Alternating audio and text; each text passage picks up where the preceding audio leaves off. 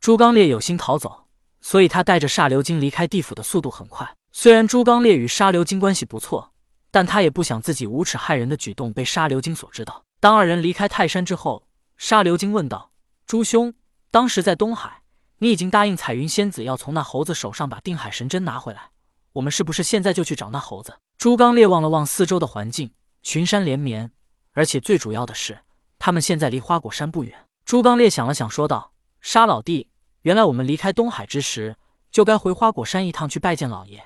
现在离花果山也不远，我们先回去见见老爷，或者老爷知道那猴子来自哪里，说不定与老爷有关系呢。”沙流金点点头道：“也好，我们现在就回去吧。”昆仑山玉虚宫内，自从元始天尊将真武的灵魂以及蚩尤肝脏从地府带回来之后，真武一直都在融合着元始天尊给他的这一滴血，而蚩尤肝脏。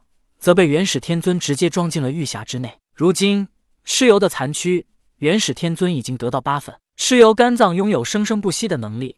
当他与另外七份蚩尤残躯在元始天尊的玉匣内碰面之后，便开始了自动融合。而在融合的过程中，玉匣内的鲜血被蚩尤残躯吸收一空。元始天尊感觉到玉匣内的鲜血远远不够蚩尤残躯吸收。又过了一些时日，由于真武是元始天尊之子。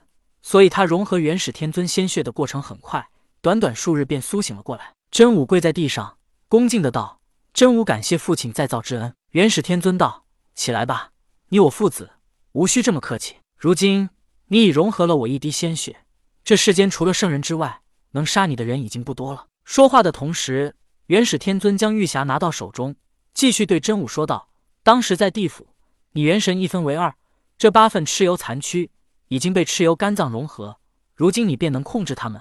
为父便将这玉匣给你，你可一同带往人间，有机会便可以让蚩尤残躯吸收更多鲜血来滋养神体。蚩尤身体更强，也即是你更强。真武问道：“父亲，接下来我要如何做？”元始天尊道：“如今你可前往北海，那里妖物众多，灭了他们，你便能获得无人能敌的声望。顺便你还能让蚩尤残躯吸收更多鲜血。而如今人间也大乱。”你也可以借此吸收更多鲜血。真武道：“是父亲，我这就下山。”真武欲走，元始天尊拦住他道：“你此行下山，有两个人你要注意一下。”真武问道：“哪两个人？”元始天尊道：“一个是如意道人，他是为父的法宝三宝玉如意所化，你若见他，可见机行事。另外一人便是你师叔灵宝天尊，你万不可在他面前暴露出蚩尤残躯在你手中，否则他若知道。”肯定会不讲情面，直接抢夺。真武点点头，然后离开了昆仑山。朱刚烈与沙流金一同驾云回到了花果山。花果山之内，基本上便是马流崩巴四元帅掌控一切。童天如今虽然待在花果山，但其实也没什么值得他插手的。他只是静静的待在水帘洞内。此时，童天已经知道元始天尊已经得到了蚩尤八份残躯，只剩下了最后一份，也即是蚩尤脑袋，在他用魁牛骨炼制的乾坤袋里。虽然拿着蚩尤脑袋。可是童天心里总是深深的不安。蚩尤残躯总共九份，可元始天尊通过算计就得到了八份。童天感觉他手中这最后一份肯定也保不住。圣人的感觉往往比较敏锐，童天心中不安的感觉越来越严重，所以他才待在花果山，轻易不想下山。朱刚烈与沙流金回到花果山内，望着眼前的一切，青山绿水，鸟语花香，他们似乎又回忆起了当年在花果山的日子。那时他们虽然一无所有。修为弱小，甚至他们连化形都做不到。可那时他们却是无忧无虑的。现在他们虽然身居高位，包括朱刚烈已经有了能力成为水军天蓬元帅，可他为了得到这一切，抛弃卯二姐，还暗中害了碧霞仙子。如果再给朱刚烈一次选择的机会，他还会这么做吗？朱刚烈扪心自问：会，我依然会这么做。既然做了，就没有什么可后悔的。朱刚烈和沙流金刚刚进入花果山，便有一群猴子围住了他们。你们是什么人？来我花果山做什么？朱刚烈和沙流金相对一笑，没想到离开花果山没多久，这些猴子就不认识他们，把他们当成外人了。朱刚烈道：“我们回来拜见老爷。”这群猴子准备说些什么？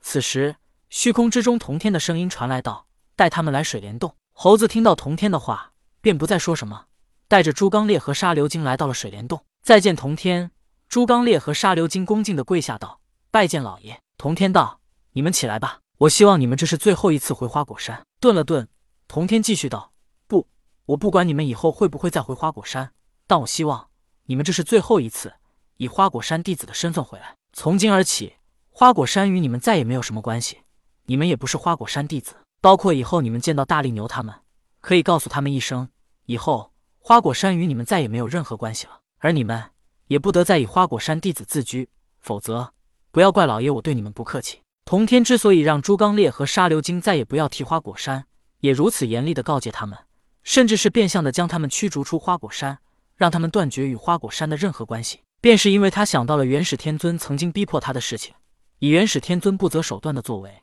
肯定会拿江江以及朱刚烈他们这些与花果山有关系的人来逼迫他。再想到轩辕皇帝曾经告诉他的一番话，童天觉得他虽然就要完成通天教主的执念，可事情也朝着越来越不好而难以控制的方向发展。只有驱逐他们，将来元始天尊才无法拿他们来要挟自己。在人间的时间越久，经历的感情越多，童天也越来越明白了当初他出生为人时，通天告诉他的一番话：成为独一无二的人，便会被感情羁绊。这样真的好吗？以往时候，童天可以不顾一切，但是现在他已经做不到了。纵然驱逐了朱刚烈等人，可是将来如果元始天尊依旧拿他们来要挟他，他能不管吗？到时候恐怕他依然要束手待毙。童天感觉到心中压抑，他似乎明白了老子为何不轻易收徒，也明白了元始天尊为何会没心没肺。老子没有徒弟，便没有人能要挟他。元始天尊残酷无情，只能他要挟别人，别人根本无法要挟他。朱刚烈和沙流金听到童天无情的话，他们并没有多说什么。圣人的心思他们猜不透，而且神仙阶层多有流传圣人无情，所以朱刚烈和沙流金也不在意。而朱刚烈问道：“老爷，我们感激您的大恩，还请您再指点我们一二。”童天想了想，说道：“该与你们说的，当初在你们碰到毛二姐时，我便已经与你们说过。只不过此行，你们要去拿回定海神针。”朱刚烈道：“老爷，您都知道了。”童天点点头道。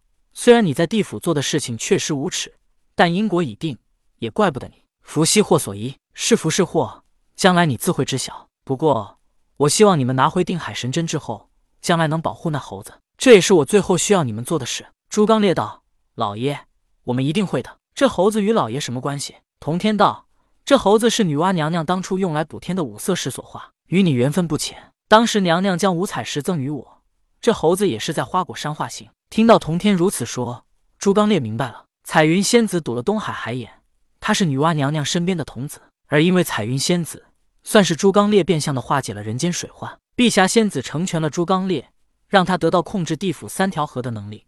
而碧霞仙子也是女娲娘娘身边的童子。如今朱刚烈需要拿回来的定海神针，在六耳猕猴那里，而六耳猕猴是五彩石化形，而五彩石是女娲补天使用的石头。此时，朱刚烈发现。